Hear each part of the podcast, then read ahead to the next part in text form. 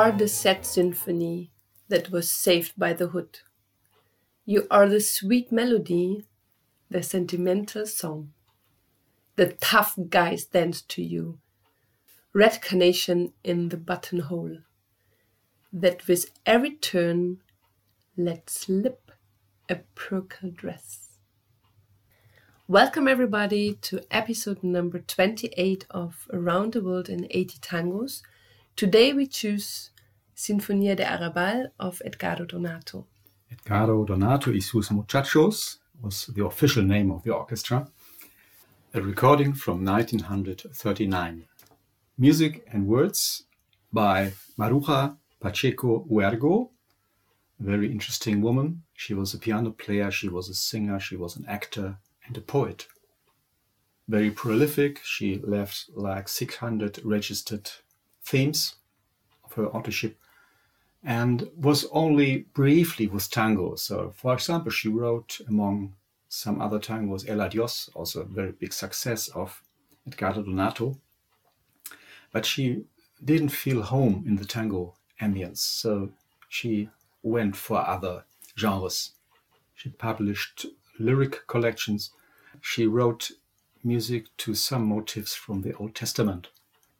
Symphony of the Hood, Oratorio of the Suburbs. You are the soul of San Telmo, Puente Alsina, and Montserrat. Symphony of the Hood, sweet tango, real local, who's going off in the hoods with your incomparable rhythm. You treasure, you understand the pain of love. You treasure, you teach to live, to forget.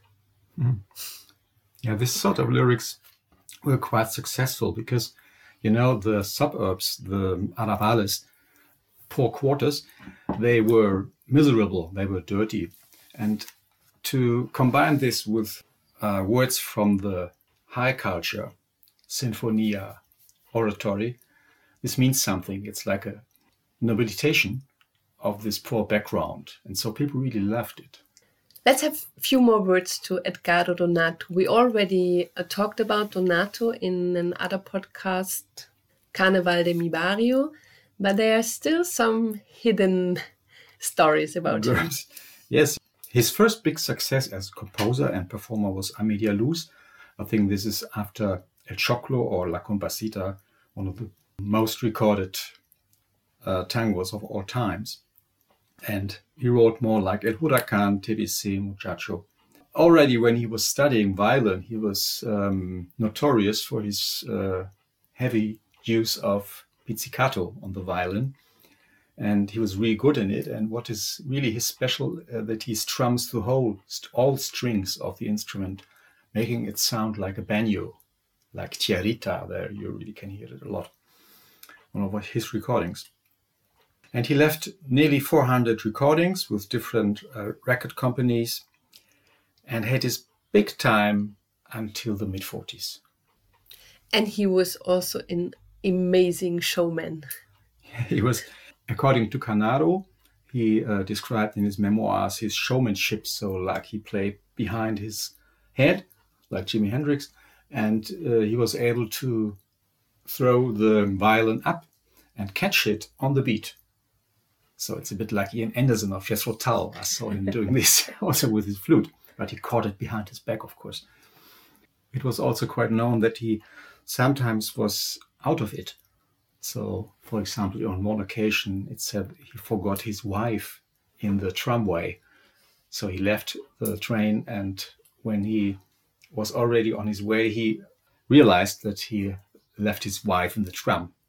On another occasion, he met a young lad in the tramway with a violin case, and he started to talk to him, and he invited him for an audition.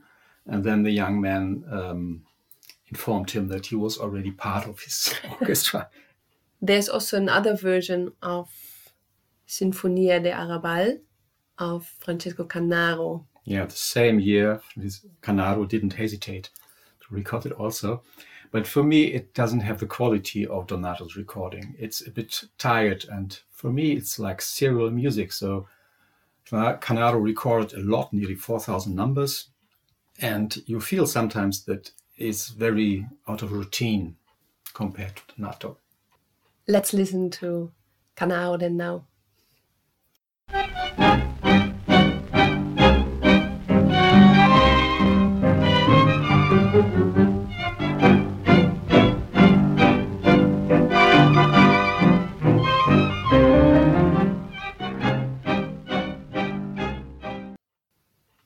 Okay, our friends who love Canaro, please forgive. forgive us that we are we would go always for the Donato version, but taste of people is different.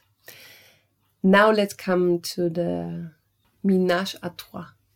In 1937, uh, the singer of the orchestra was Horacio Lagos. Later, Donato also asked Lita Morales, the wife of Horacio Lagos, to join the orchestra. So he was after Canaro, the second dance orchestra with a female singer, which was unusual in this time. Same year, he also had Osvaldo Bertone, called Bertolin. He played the piano accordion, which added a new sound to the orchestra, made it more light and musette like. And um, there was a third singer, Romeo Gavioli. He was also a violin player. And the three singers started to sing in different combinations. And there was one fatal decision of Donato to let sing Lita and Romeo Gavioli the song Yo te amo, I love you. And so after a while, there was a relationship. They became lovers. And then Lita became pregnant. And when this was really visible, she made a break from the orchestra to, to give birth to the child. And then she came back with a newborn baby. It was a little boy by the name of Daniel Stigliano. And she met the two men, her husband and her lover. And then instead of abandon, abandon his wife and making a big thing, Horacio, with tears in his eyes, embraced her and said, You are my family. I accept this little boy. This was devastating for Romeo Gavioli, who was still in love with Lita because everybody could see he is the father of yeah, the little boy. quite similarities, obviously. and then Donato fed up with all these stories, and he kicked all of them out of the orchestra and gave the leading of the orchestra to his brother. Yeah, Osvaldo Donato, the piano player, took the lead of the orchestra while uh, Donato was recovering, and he fired the three singers because he it was just enough with all the these stories. And then uh, Bertolin also left the orchestra, and this was a blow. The three singers and Bertolin that uh, the orchestra never really recovered and came back to its old popularity. And then the end of the story is very, very sad. Many years later, in the 50s, Lita Morales obviously did some recordings of some songs, and this was played on the radio. Romeo, meanwhile, was in Montevideo, and maybe he heard this on the radio. Then he drove with his car to the harbor of Montevideo, and over a pier, he drowned with his car into the sea. Oh my goodness.